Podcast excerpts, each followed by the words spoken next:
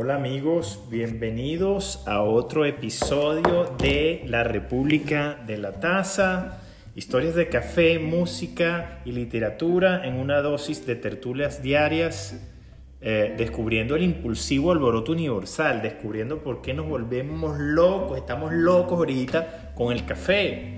Entonces, bueno, este, ahorita en el día de hoy vamos a estar entrevistando a una bella venezolana que el nombre se me, se me complica cada vez que trato de hacerlo, pero es una chica súper linda que trabaja para Tucusito Café o Café Tucusito. Este, aquí está Camero Juvenal, saludos hermano. Aquí estamos hablando aquí de Sharazat de Café Tucusito. Ya ella está por unírsenos aquí a la conversación. Mira, Juvenal, me dejaste hablando solo, chamo. ¿ah? Aquí estamos ya esperando a Sharazad. yo, la primera pregunta que le voy a hacer a Sharazad es cómo este, pronunciar su nombre. Esa es la primera pregunta que le vamos a hacer. Ella es una socióloga y trabaja eh, para Café Tucusito. Aquí se nos está uniendo.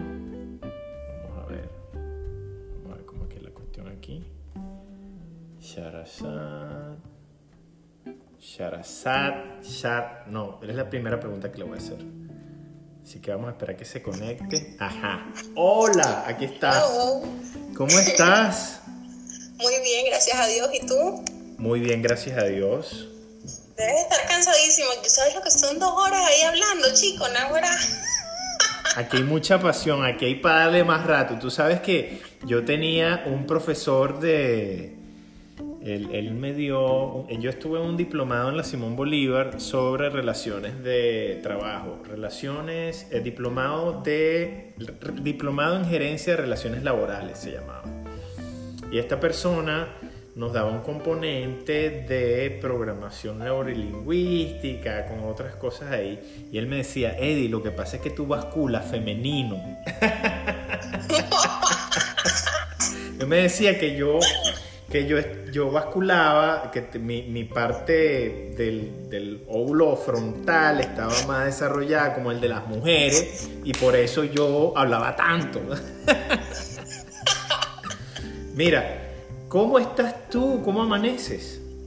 Bien, bueno, me he, me he visto todos los, los, lives que has tenido hoy, así que yo también estoy aquí, que, ah, ah, ah, súper activa. Ya me he tomado ya tres cafés hoy, este es el cuarto, porque Genial.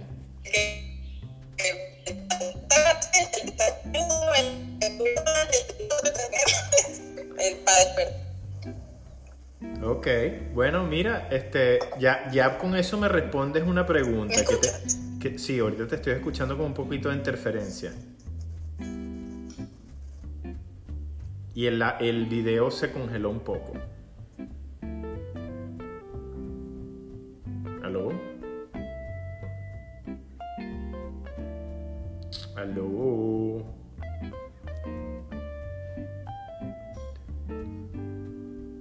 Bueno, estamos teniendo un poquito de interferencia aquí con Saludos Café y Ciencia, Café Tucusito.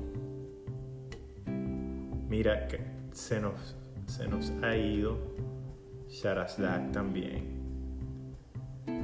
Vamos a ver qué pasa. Vamos a ver quién se nos une por aquí. Estamos en vivo. Bueno, mientras tanto le comento. Mientras esperamos a Sharazdak que se, que se conecte otra vez, les comento que hoy me estoy tomando un Etiopía. Ya se me acabó Y de hecho esa bolsa aquí está. Vámonos con Sharazdak. De esa bolsita de café ya se me acabó. Aquí estamos.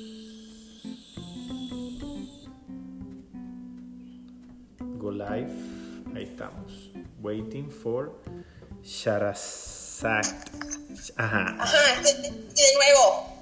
Mira, te voy a, la primera pregunta de la República de la Taza para ti. ¿Cómo se pronuncia tu nombre de manera fácil y efectiva? Ok, tú lo estás leyendo allí, ¿verdad? Es una S-H-A-H. Quítale esa H porque es muda, entonces soy Sharazad. Sharazad. Sharazad. Bueno, todavía es difícil. Ven acá, ¿y por qué tienes, chico, pero... ¿por qué tienes ese nombre? ¿Quién te puso ese nombre? Mi mamá, yo tengo cuatro nombres, de hecho, pero es, yo creo que ese debe ser el más difícil. Eres como mi abuela, mi abuela tenía cuatro nombres. Ah, sí, ¿cómo se llamaba tu abuela? Teresita del Niño Jesús de la Santa Faz. bueno, yo soy de la Chiquinquirá. ¿En serio? ¿En serio?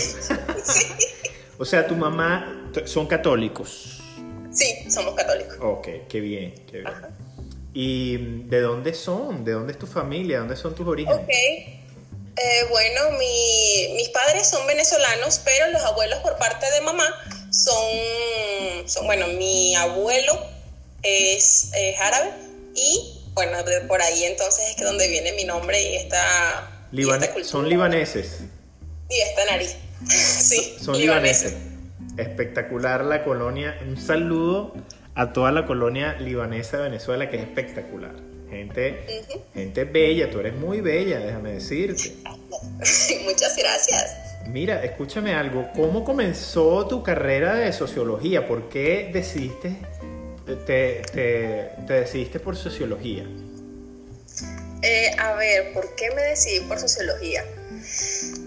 Quería aprender a conocer a las personas, la sociedad.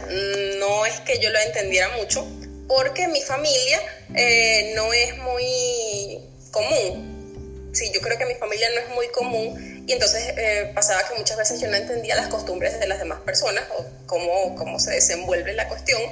Y yo dije, esto, esto puede ser una muy buena herramienta para yo eh, aprender a vivir.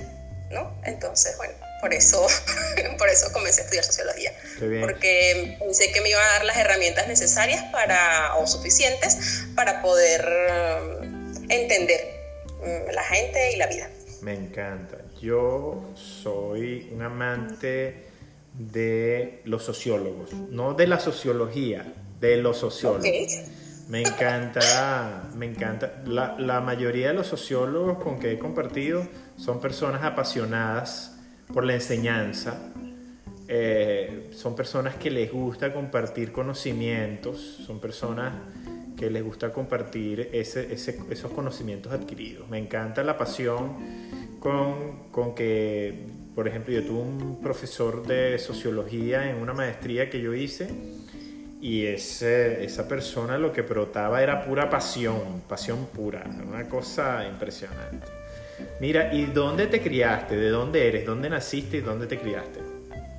A ver, yo nací en Caracas, pero yo digo que soy de Venezuela porque mi familia se mudó mucho, o sea, yo nací y entonces comenzamos a, bueno, no cuando yo nací, ellos se estaban mudando siempre, pero desde que yo tengo uso de razón siempre estábamos como eh, mudándonos. Entonces por eso yo digo que yo soy de Venezuela, porque he vivido en, en varias partes de Venezuela. Solamente no he vivido en, en, los lugares fríos, así como donde Juvenal, que si Táchira, Mérida, por allí, no he vivido.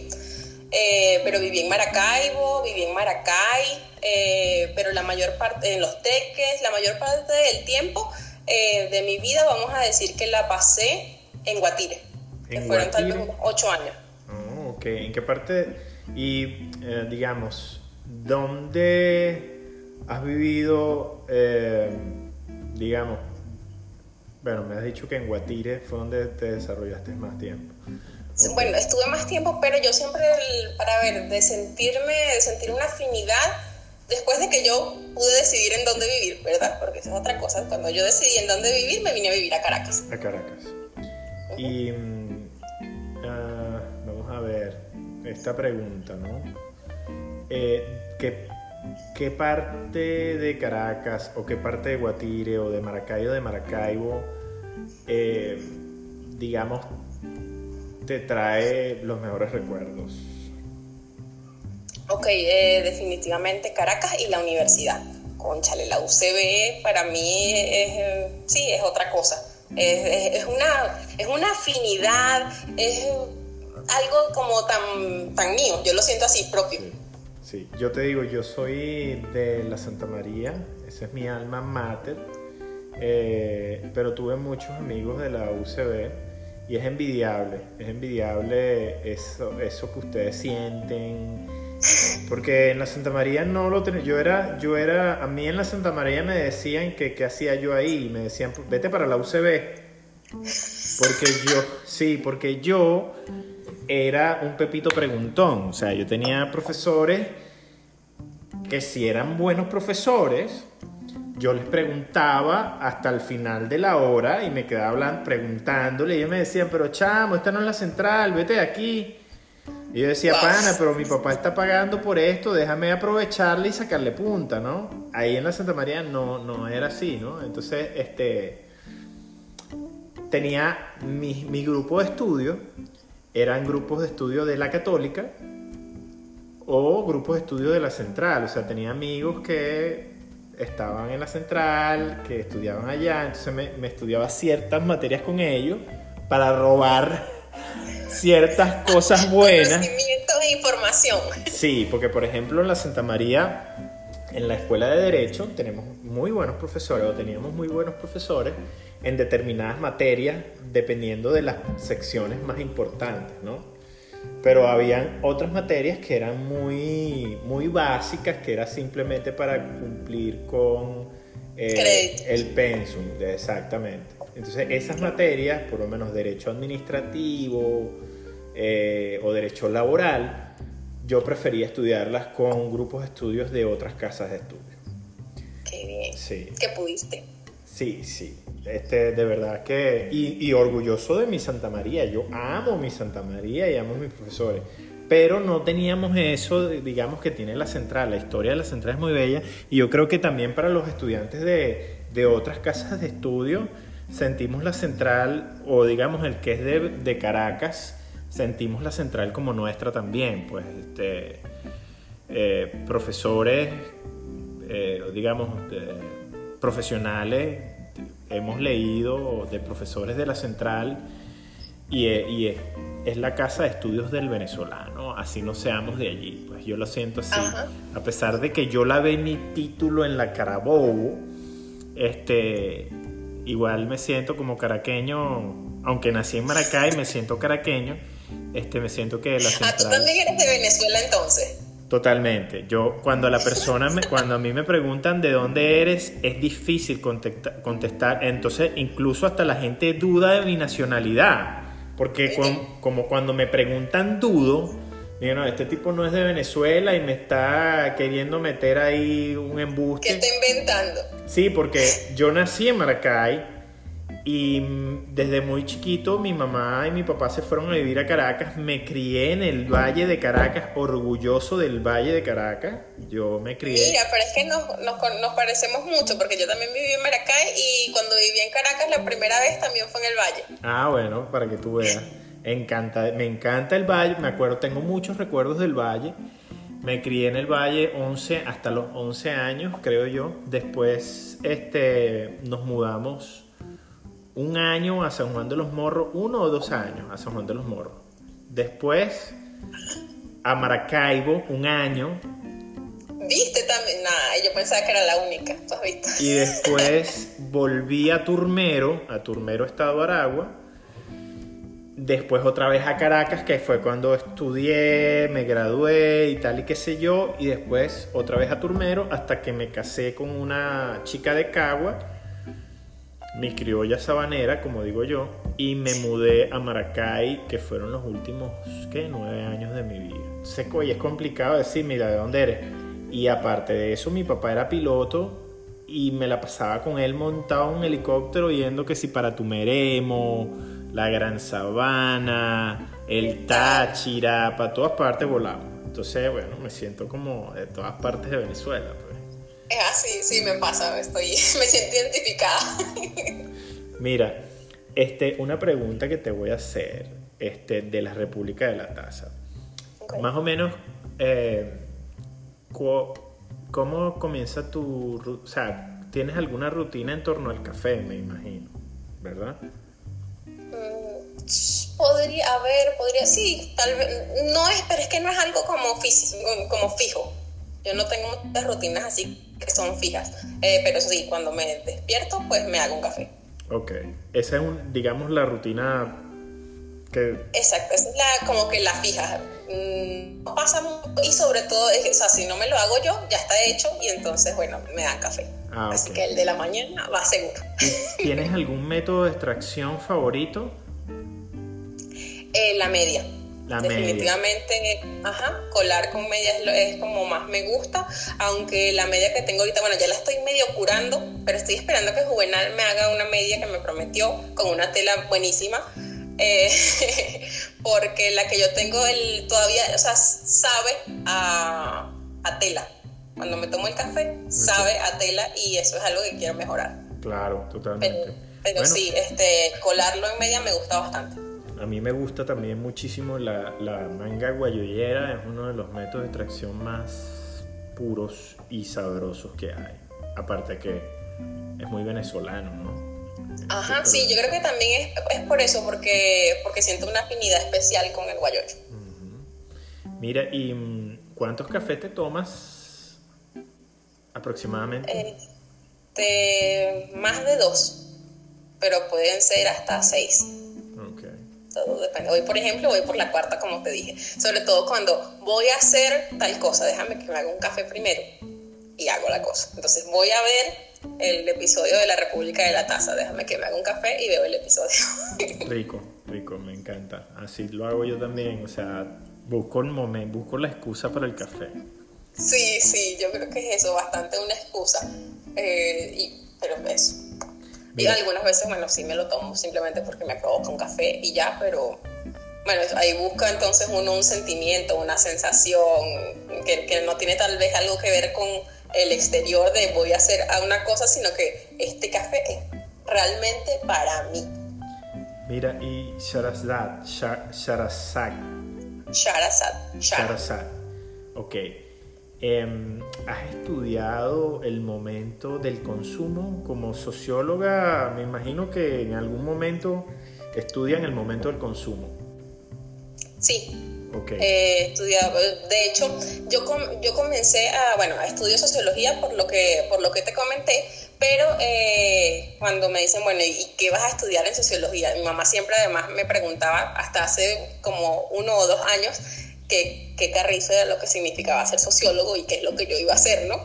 Eh, y lo, lo, más interesante del caso es que es muy difícil dar la respuesta a eso.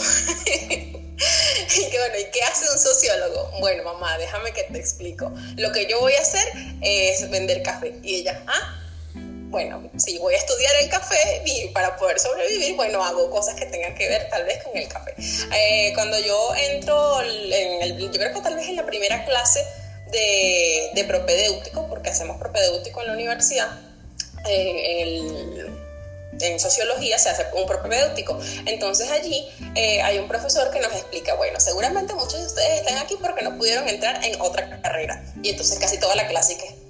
Sí, porque, porque, nadie sabe que es sociología ni que se va a estudiar con eso. Pero yo les vengo a decir que pueden, ustedes pueden estudiar sociología y hacer lo que ustedes quieran. Hay sociología de la ingeniería, hay sociología de la música, hay sociología de la alimentación y yo, ah, sociología de la alimentación.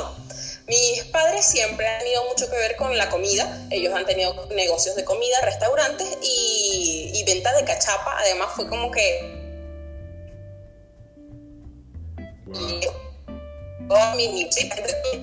ahí sale una ruedita. Ay, Dios mío, hablaste de algo que de las cachapas. El, el, hipotálamo, el hipotálamo me lo estrangulaste. Me lo hiciste así. Ah. O sea, las cachapas es.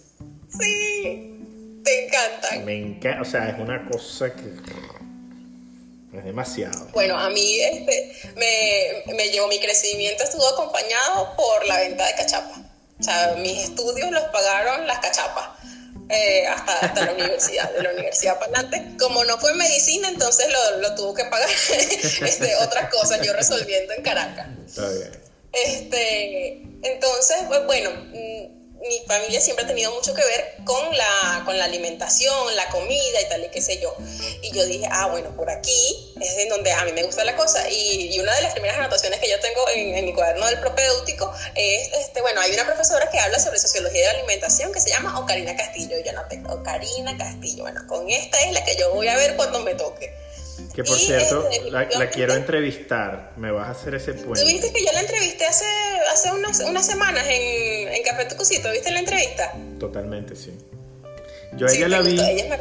yo a ella la vi como en. La primera vez que yo la vi a ella fue como en una. Algo que sacaron de la arepa. Como el Día Internacional de la Arepa, algo así. Y la entrevistaron a sale como en, en una parte de. ¿En Brújula Gastronómica? No sé, en estas cosas de redes y la vi hablando, me pareció bastante interesante y después la vi en Café Tucusito y yo, vale, pero esta es la misma señora de acá y fue cuando vi que ella es socióloga también, tiene... Es antropólogo. Es antropólogo, perdón. Y, y bueno, en la parte gastronómica tiene un recorrido y yo, wow, quiero entrevistar a esta señora. Dije, bueno, primero vamos a, entrevistar a Café Tucusito para poder llegar a ella también mi estrategia, mi estrategia. Mira, este, explícame, explícame cuando tú estás eh, estudiando el momento del consumo del café. Em, ¿Qué pasa en ese momento del consumo? ¿Qué, ¿Qué, has analizado tú del por qué la mente me dice que tenga que tomar café? Obviamente hay un momento también de producción y hay un momento de eh, donde se te mete eso, esa necesidad en la mente para tú colar el café, tostar el café o simplemente ir al supermercado. Dime, ¿qué has analizado tú ahora con esta marca que tú estás representando? Eh, ¿Qué has analizado y qué estrategia se plantea como socióloga Shazar. Ah. Shara, Shara, Shara. Shara. Sharasdak. Ajá. Pero me puedes decir Shara, tranquilo. Shara, ok, Shara. ¿Qué, plan, ¿Qué te planteas tú como estrategia? Digamos, mm, de mercadeo, si se podría decir, para este, entender, para entender a la gente como consumidor, ¿verdad? y para ofrecer algo a la gente que de repente le cambie un poquito sus hábitos y su rutina. Eh, ok, en principio yo eh, estudio el, tomar café en Caracas y lo elijo además como antes de eso yo, había estudiado tomar cerveza en Caracas porque como yo te, estaba comentando, había muchas cosas y hábitos en, en, las personas y costumbres que yo no entendía porque en mi casa no pasaban.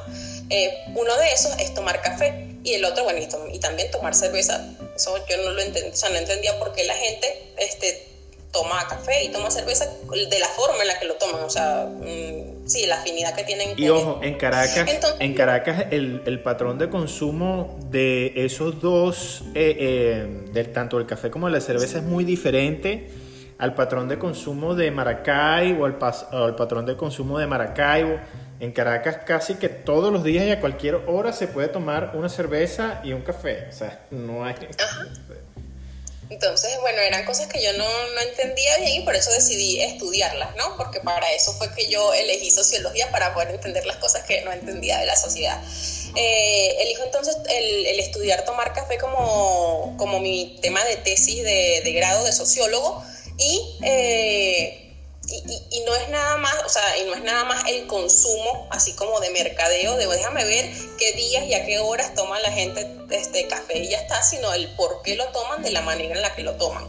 Eh, finalmente entendí que lo que quería aprender era por qué la pasión que desataba el, café en las personas cuando se habla y cuando se toma café, ¿no? Porque tú dices, mira, la gente toma bastante café y a toda hora y, qué es lo que está pasando aquí, pero cuando tú le preguntas a las personas, ¿estás allí? Sí, ok. cuando tú le preguntas a las personas eh, por qué tomas café y no tomas té, por qué eliges tomar café además en tales horas y, qué, es lo que qué es lo que produce el café en ti. no nada más el, el por sino que es que producir. Este, y, lo que te lo que te dicen es pasión. O sea, todas las palabras que que salen del pasión, una cosa este, increíble, tanto así que pues comencé yo también a, enamorarme del café, a tomar café y ya aprendí pasa. Porque el sabor del café, este, tal vez convencional, comercial, no es que me, que me tan, tan, yo eh, como eh, a, escucho como entrecortada un poquito. Ay, qué mal. Entonces no me sentía tan cómoda eh, con, el, con el sabor del café eh, comercial. Sin embargo, pues entonces comienzo a estudiar los tipos de cafeterías en mi tesis y dónde tomar café en Caracas y me doy cuenta de que no es lo mismo tomar café tomarlo en un restaurante o tomarlo eh, en ese momento la única cafetería vamos a decir, de especialidad que había en Caracas era café arábica, en donde ellos mismos tenían, saben de dónde sacaron su, su café, su sí, la materia prima de café verde, ellos mismos entonces lo tostaban, lo molían ahí y este y entonces lo, y, te lo dan como una historia. En ese momento, entonces, eh, además mirando al Ávila. Así que en ese momento a mí me enamoró eh, comenzar a tomar café. Eh, allí hice muchas de las entrevistas allí y siempre me, o sea, todos me dijeron que tenían más de 20, 30 años allí tomando café. Y yo, pero, y esto, eh, una de las conclusiones que yo obtuve en mi tesis es, eh, bueno, además el café eh, está no, no es en el ADN, pero sí eh, en toda esta estructura social que nosotros tenemos, como el, nosotros tenemos el, mejor café del mundo. Yo de hecho le preguntaba a las personas de dónde es el café, ¿tienes idea de dónde es el café? Y lo que me decían, el café es venezolano ¿Y por qué nada más una persona me dijo que no era venezolano? ¿Y, y por, qué, por, qué, las personas responden de una vez que el café es venezolano? Así, sin más ni más, porque lo sienten tan suyo que no puede ser de otro lado. O sea, esa es mi mamá, aunque sea mamá de los demás también, pero tú dices, esa es mi mamá. Bueno, tú sabes que eh, yo creo que uno cuando está en su proceso de desarrollo, en su proceso de crecimiento, uno empieza a darle sentido de pertenencia a las cosas sin saber la historia de las cosas. O sea, cuando tú creces, yo, yo por ejemplo, yo crecí pensando que Chayen, que Luis Miguel, que Los Menudos, que toda esa gente era venezolana. Mamá se la pasaba escuchándolo. No, simplemente porque tú lo escuchabas en la radio y bueno, nadie te decía lo contrario y uno asume, este, porque en, en, aquellos momentos, en los 80, la cultura pop, o digamos, esa gente hacía mucha plata en Venezuela, o sea, ellos tocaban mucho en Venezuela y tal, y yo decía nada. Cuando alguien me decía lo contrario, yo decía, ¿qué? ¿Qué? Esta gente no es venezolana. Y yo, wow, ¿sabes? Como que cuando uno va desarrollándose y tú no sabes el origen de las cosas, tú simplemente le das sentido de pertenencia dentro de tu concepción de las cosas, pues. ¿Entiendes? Yo, por ejemplo, eh, en el tema del café, eh, yo lo veía muy venezolano también, ¿ok? No le encontraba el tema del origen porque mi tema con el café viene de hace ocho años para acá. Yo tomaba café antes en la casa, del que hacían, normal y tal, sí desarrollaba un, el, gusto por el aroma, me gustaba. Cuando era muy chiquito tengo muchos recuerdos en el valle y de, las amigas de mi mamá este, extrayendo el café y de mis amigos cuando eran chiquitos colando el café y etcétera, etcétera. Y bueno, esas pasiones se desbordaban viendo las tertulias de las amigas de mi mamá hablando todas las tardes de chisme, porque eso es lo que hablaban. Este, pero... Perdón, mamá. Sí, y ellas se daban ahí, tú sabes, y el café se prestaba para desarrollar esa, esa pasión por, por el habla, ¿no? Sobre todo por el habla. Y, y bueno, precisamente en pandemia yo dije, oye, tengo ocho años de material audiovisual de mis extracciones y estoy en pandemia extrañando a mi gente que está en Venezuela.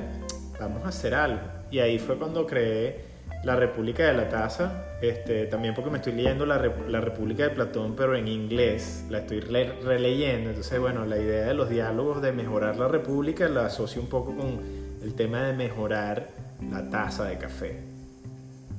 Entonces, bueno, me pareció muy, muy interesante eso y, y el tema de, del café, cómo lo utilizo yo, por ejemplo, yo lo utilizo mucho para hablar con la gente y también para leer. Me encanta leer con una, con una taza de café al lado.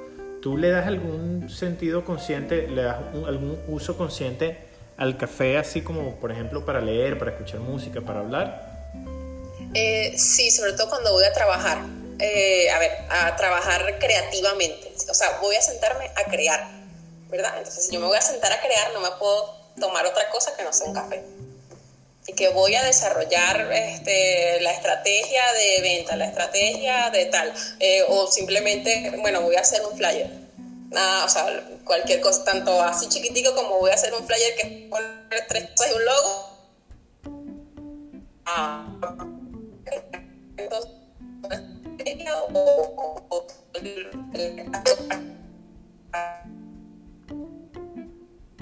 ¿Aló? Se, aló, sí, se perdió un poquito el audio y el video. Vamos a ver qué es lo que pasa. ¿Ahora sí? Aquí, estoy. Ah, ok. Sí, ¿dónde te quedaste?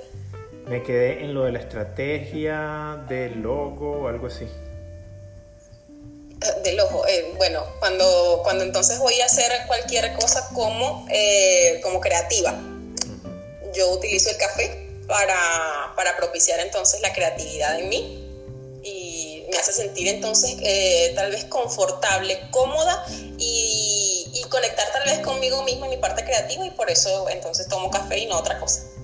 Genial, genial. Mira, este, te voy a hacer las preguntas de la República de la Taza. Ok. Si, por ejemplo, yo te invito a mi cafetería, bueno, me voy a poner aquí un poquito creativo. Mi cafetería es al aire libre. Ok. Ok, tengo unas pérgolas donde guindan unas helechos y todo es así. Tengo árboles, tengo acacias con colores afloradas y tengo también este en la, en la en el, tronco de las acacias tengo muchas orquídeas y todo es así. Tú ves los destellos de luz pasando a través de la, de la pérgola y de, la, y, y de las plantas. Y abajo de todo ese follaje están las mesas de café. Ok, tengo una barra llena de europicolas para que la gente se haga, agarre su molino manual y haga sus extracciones. Tengo también adentro algo acondicionado con muchos libros y chinchorro, ¿verdad? Y tengo dos mesas para ti. Cuando te doy la bienvenida, yo te digo, mira, ¿dónde te quieres sentar? ¿En las mesas redondas o en una mesa cuadrada? Eh, ok. Bueno, yo creo que tendría más que ver con la iluminación que, que con que con la mesa, pero tal vez en la redonda porque creo que cabe más gente. Ok. Si te digo, hay tres puestos, o sea, hay cuatro puestos, tú te vas a sentar en uno de esos puestos y te quedan tres puestos libres. ¿A qué personas pueden ser imagina pueden ser personajes de película, pueden ser personas que hayan sido eh, personajes históricos que vivan en el presente o que ya hayan pasado a mejor vida? Ah, pueden ser músicos, artistas de, de plásticos, escritores. ¿A quiénes sentar? Tienes tres puestos. ¿A quiénes sentarías tú allí? Ay Dios, qué preguntita difícil. Bueno, esa cafetería tuya es muy bonita, te cuento. Entonces tengo que invitar a alguien que lo, que lo aprecie tanto como yo. Eh, Juvenal sería uno de los primeros que voy a invitar porque seguramente que le encantaría. Nosotros fuimos a, una que se llama Colo en Bogotá que tiene así árboles y es bellísimo, colores, tal, el ambiente es bastante hermoso. Eh, a Ocarina sería la otra persona porque seguramente le va a encantar estar allí. Y me falta alguien más y sería por supuesto Aníbal, que es mi mejor amigo. Y, la vamos a pasar muy bien hablando, disfrutando eh, de tanto del ambiente como de las, de las cosas, de las, ¿cómo se llama? De, la creatividad que va a propiciar también el ambiente y, y, me imagino que tienes un muy buen café y si no, tranquilo, que yo llevo el café de tu cusito y con eso... y con eso entonces termina de ser la mejor tertulia por haber. Súper, súper. Mira, me encanta mucho eh, la pregunta de, de, la mesa. Me gusta mucho saber cómo la gente se siente más cómoda. Me, me encanta. ¿Y tú a quién invitarías? Mira, yo creo que una persona que no faltaría allí sería mi abuelo Ildemaro Okay. Ildemar. Sí, mi abuelo Ildemar. Él fue una persona que, que, wow. O sea, me dejó muchas cosas. Me dejó muchas cosas y creo que no lo supe aprovechar. O sea, o sea sí lo aproveché. Yo creo que fue una de, de los nietos, uno de los que más aprovechó a mi abuelo, fui yo. Pero viendo en retrospectiva, creo que me faltó sacarle más la punta a, toda esa experiencia que él tuvo. Este, a otra persona que sentaría en la mesa sería a Jorge Luis Borges. Ok. Eh, que bueno, es un escritor que él, lo que soñaba, él soñaba acerca de literatura, o sea, él él soñaba y escribía, pero lo que soñaba era sobre literatura universal. Entonces se le cruzaban historias de conceptos literarios. Entonces era un tipazo. Él era un tipazo. Jorge Luis Borges tendría que estar sentado allí. Y eh, digamos, otra persona que yo sentaría ahí sería a mi prima María Teresa que como mi hermana que ya no está conmigo. Y bueno, se me fue de una manera que nadie creía que se nos iba a ir y se nos fue. Y yo creo que ahí yo sentaría en esa mesa, a ella también la sentaría. ¿Crees que le gustaría tu cafetería? Totalmente. y es que aquí en No Chicos, con una cafetería como esa, yo me la viviría allí sentada me, apartas, mi hamaca siempre ahí para dormir porque bueno. Totalmente, totalmente. Yo creo que esa, esa cafetería existe y ya, ya tú estás sentada allí en ese momento. Este es el momento, tú estamos viendo, o sea, esa, esa cuestión de la, de la mente, ¿no? De la imaginación. Qué bello es poder sentarse, poder saber cómo uno se siente cómodo e imaginarse un momento que puede ser virtual, pero eh, lo puedes estar viviendo también porque tu imaginación se puede dar. O sea, eso es de las cosas que más me gusta del café, que te pone a, te pone a maquinar. Yo me, yo me imagino el café como cuando yo, cuando yo iba al gimnasio, que yo antes iba al gimnasio, a mí nunca me gustó el gimnasio, pero antes iba este, y bueno, hacía pesas y trataba de, ¿sabes? No sé, socializar con la gente adentro. y después tú sales como cansado porque ejercitaste mucho tu... Bueno, para mí el gimnasio ahorita son los libros, la literatura. Yo ejercito mi cerebro, ¿verdad? Ok. Entonces cuando mi cerebro está así como agotado y tal, el café eh, viene siendo como el spa, donde te masajea el cerebro, ¿me entiendes? Te da, este, como que te arregla tus neuronas, te las masajea y te las pone ready. Para mí eso es el café. es como un spa para el cerebro. Yo a veces siento que cuando estoy trabajando con cafeína, siento que ah, tengo como unos soldadores que me están soldando las neuronas y creando cosas en mi cerebro. ¿Sabes? El café tiene unas propiedades espectaculares. Me ha ayudado a modificar, a cambiar hábitos negativos para positivos. Eh, me, ha ayudado a ser más consciente en los procesos que yo hago eh, en una manera muy positiva este, y a mejorar como persona, de verdad. Eh, o sea, es algo que está en mi voluntad primero, ¿no? Pero este, Juvenal dice, ibas al gimnasio más a hablar que a hacer ejercicio. Eso es totalmente cierto. Entonces, bueno, en el café yo he encontrado esto que, que, no le hallo sentido todavía, que es una locura, y he encontrado amistades como ustedes, que es genial, o sea, tener este tipo de conversaciones es brutal, este, tener, conocer eh, personas que andan en la misma pasión que uno es espectacular. Totalmente. Sabes que en principio, por lo menos en algunos eh, países de Europa, el café llega eh, para cambiar eh, unos malos hábitos o para mejorar, para, para, influir en ellos, unos malos hábitos que tenía tal vez la población en general y, este, y entonces como que rescatar a las personas. No, no como, como bebida, sí, así como por ejemplo también fue la cerveza, además, bueno, siempre se ideas allí pendientes. Así como, por ejemplo, también fue la cerveza en, en Venezuela, que la cerveza dijeron, tomen cerveza para que dejen de tomar aguardiente. O sea, para las, las, bebidas que son más fuertes. Entonces se vendía este, el tomar cerveza como, un, como algo eh, saludable. Igual fue entonces en estos países de Europa en donde llega el café y se comienza a vender en las boticas, en, la, en las farmacias. Eh, porque eso entonces te iba a ayudar a mejorar una cantidad de, de, malestares que podías tener eh, y también te iba a sacar del alcoholismo.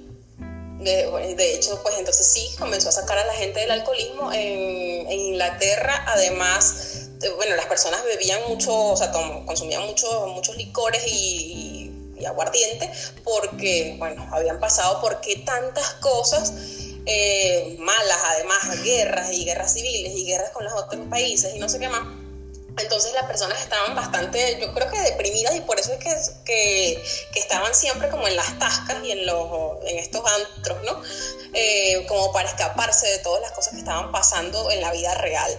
Eh, entonces, bueno, se cambian entonces ese tipo de, de, locales por, por, por, cafeterías. Primero, entonces, bueno, se introduce el café, la gente lo toma en las casas, después entonces llegan las cafeterías y comienza entonces el cambio y, o el movimiento de las personas de, el, de, estos, de, de los bares y donde donde, se tomaba y, los prostíbulos realmente, donde se tomaba y estaban con mujeres, ah, entonces a cafeterías, en donde algunas veces también este, invitaban a las mujeres, y, pero, pero la mayoría de, las veces, o, como fue evolucionando las cafeterías, fue más hacia el, el, pensar, el pensar, leer, donde estaban entonces toda la gente disertando sobre lo que les diera la gana, tanto desde poesía como, no sé, clases universitarias. Yo una vez, yo, una, tuve la oportunidad de ver una, un material fotográfico de, estaban, estaban como siete artistas, estaba Dalí, estaba reunido con Frida Kahlo y estaban otros más, no recuerdo quiénes eran, de la época, contemporáneos de la época, y estaban sentados en una mesa al aire libre, fumando no sé qué cosa, había, y habían tazas y copas y yo decía, wow, que estarían fumando y que estarían bebiendo.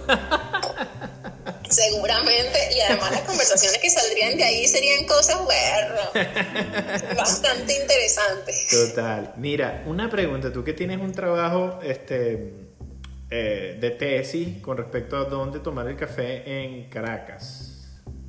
Tú sabes que yo tenía mi mapa.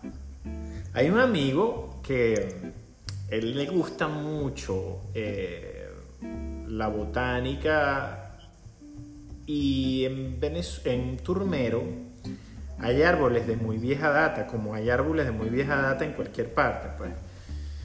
Y él tenía un proyecto de hacer mapas de esos árboles, de los más grandes, los más, sí, era algo bien, bien chévere. Y yo le tengo mucho aprecio a él, se llama Ronald.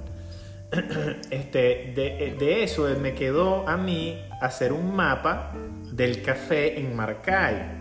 En Maracay yo tenía dos o tres lugares donde yo me donde yo sabía que me iban a preparar bien café de panadería. Ajá.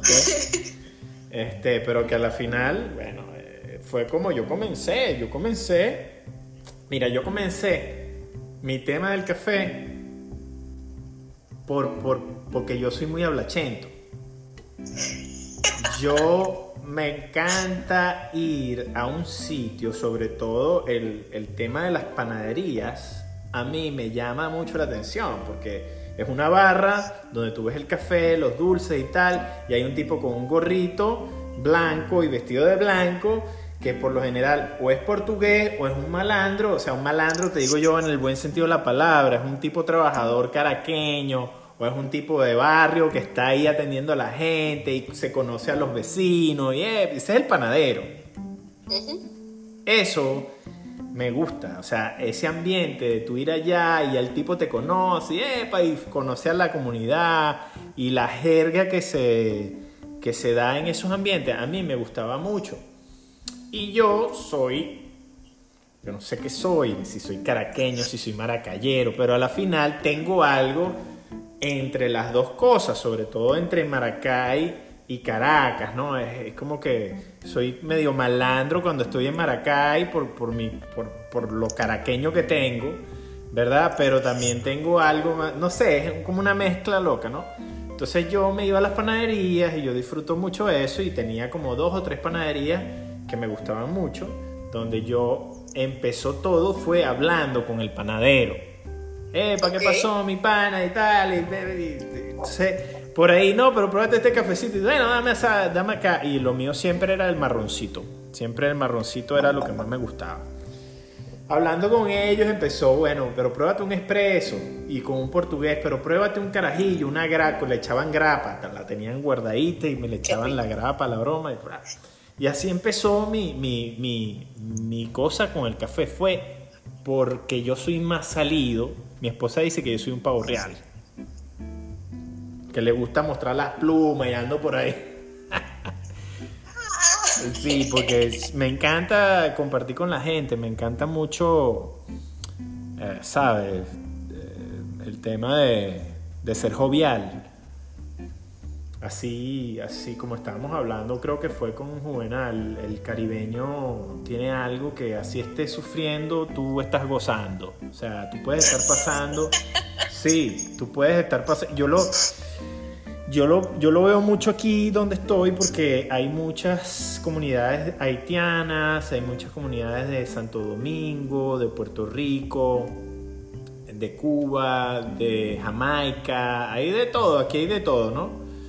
Pero entonces tú, tú ves, tú sabes quién es del Caribe, por, porque pueden estar sufriendo, o sea, literalmente puedes estar en un luto y tú estás gozando igual, o sea, tú, nadie te va a quitar la alegría si eres del Caribe, o sea, es una cosa muy, o sea, una cosa loca, de verdad. Y así me considero yo, pues, yo me considero que, bueno, y, y el café como que me exponencia eso, ¿no? O sea, Ay, Dios mío. Es un gozo permanente. Eh, de verdad, el tema con el café, mira, Sori se ríe.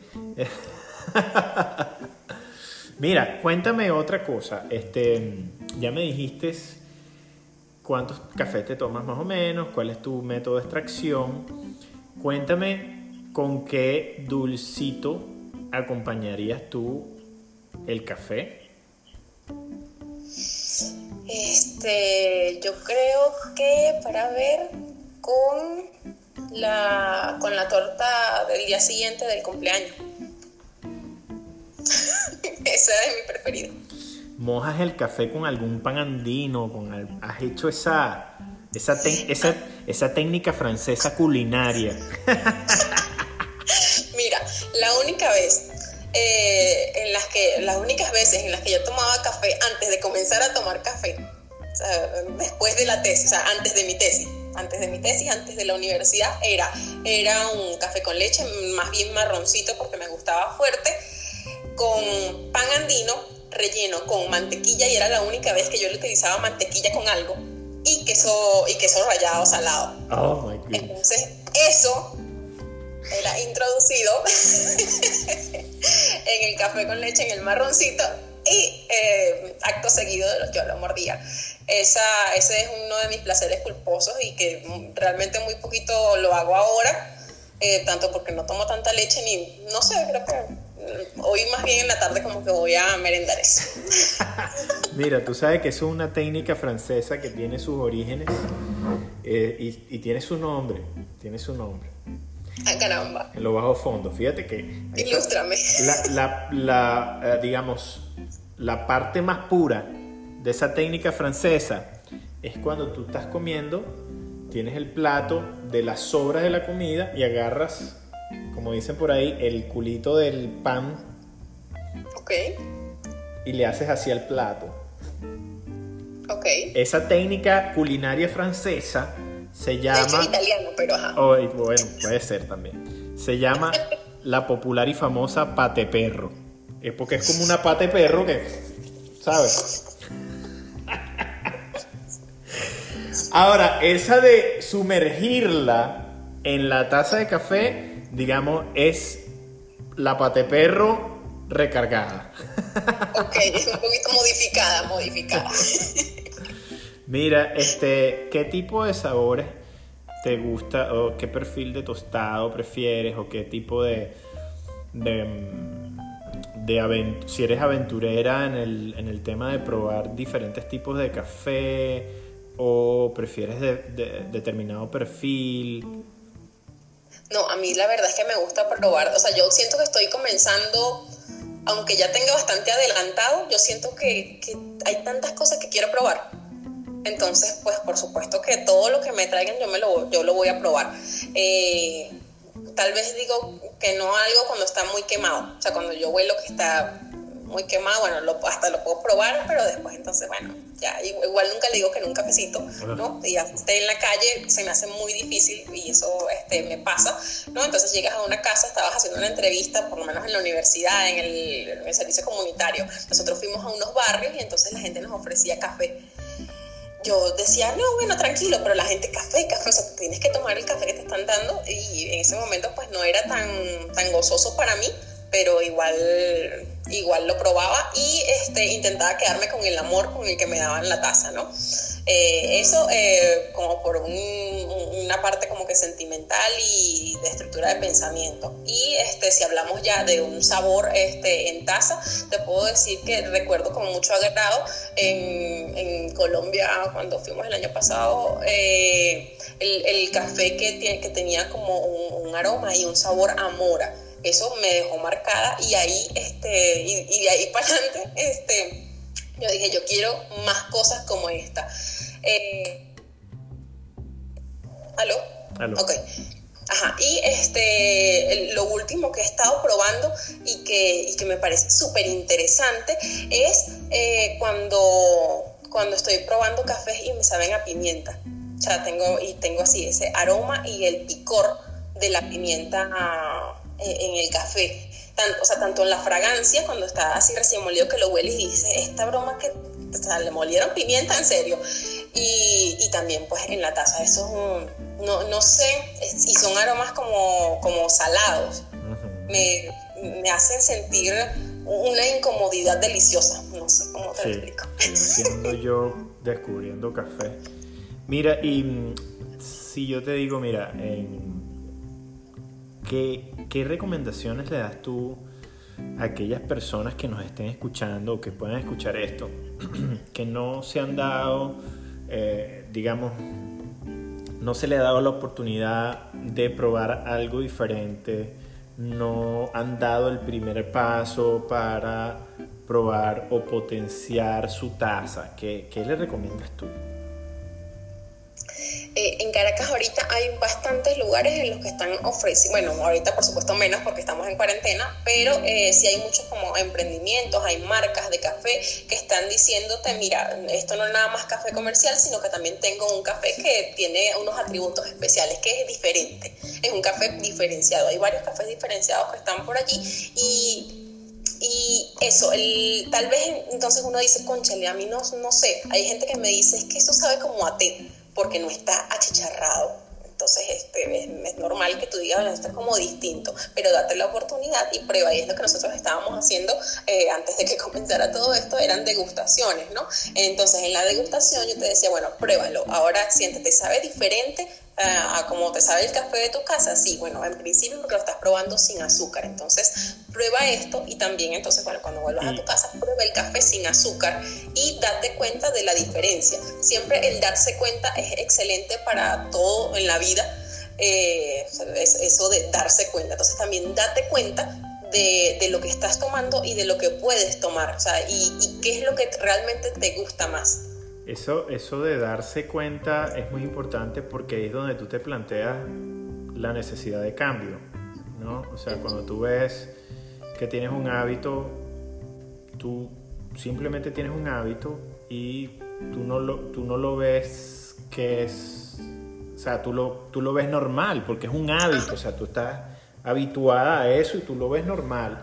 Cuando tú te das cuenta de que hay una diferencia y que esa diferencia te puede traer beneficios, hay algo que se dispara en el cerebro, el hipotálamo da como un mensaje y manda y ahí se da la reacción, que es la que necesita dar las personas que, que nos siguen, que es que hay cosas buenas, que ese café que tú crees que es bueno no es tan bueno y saludable y que puede cambiar tus hábitos para mejor con un café de especialidad. Aparte de que estarías contribuyendo con el caficultor directamente, porque es el café que más beneficios le lleva al caficultor.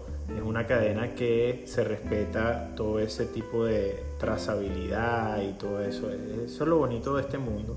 Sí, de hecho el, el hábito este de tomar café, que es algo natural en todas las personas, como también el comer eh, a veces uno no piensa lo que está comiendo, o sea, simplemente te lo comes y ya. Entonces, pero porque si tú puedes comer todo lo que hay porque eres omnívoro, o casi todo lo que hay porque eres omnívoro, eh, ¿por qué eliges comer algunas cosas sí y otras no? O sea, haz consciente eso. Cuando uno hace consciente eso, y eso es lo que yo hago en la sociología de la alimentación, y en este caso, pues en la sociología también del café, este, es hacerle consciente a, a todo el que, el que lo toma y al que no también de la importancia de, este, de la bebida y de el tomar, o sea, de la acción en la bebida eh, para tu vida. O sea, no nada más porque lo haces, o sea, no te despiertas además si no te tomas el café, que es algo muy común, eh, por lo menos en los caraqueños, que es lo que pude estudiar. Entonces, no, yo hasta que no me tomo mi café no me despierto. Eh, y además es tu vida, o sea, no es que tú incluyes el café en tu vida, sino que tu vida tal vez se, se, va acomodando mediante las tazas de café que te vas tomando. Yo entonces me desayuno con el café, o sea, me despierto con el café, y después entonces con el desayuno me tomo otro cafecito, este, y hasta, y en la tarde, entonces, bueno, como, y es después de que me tomo el café cuando comienzo a hacer tal cosa.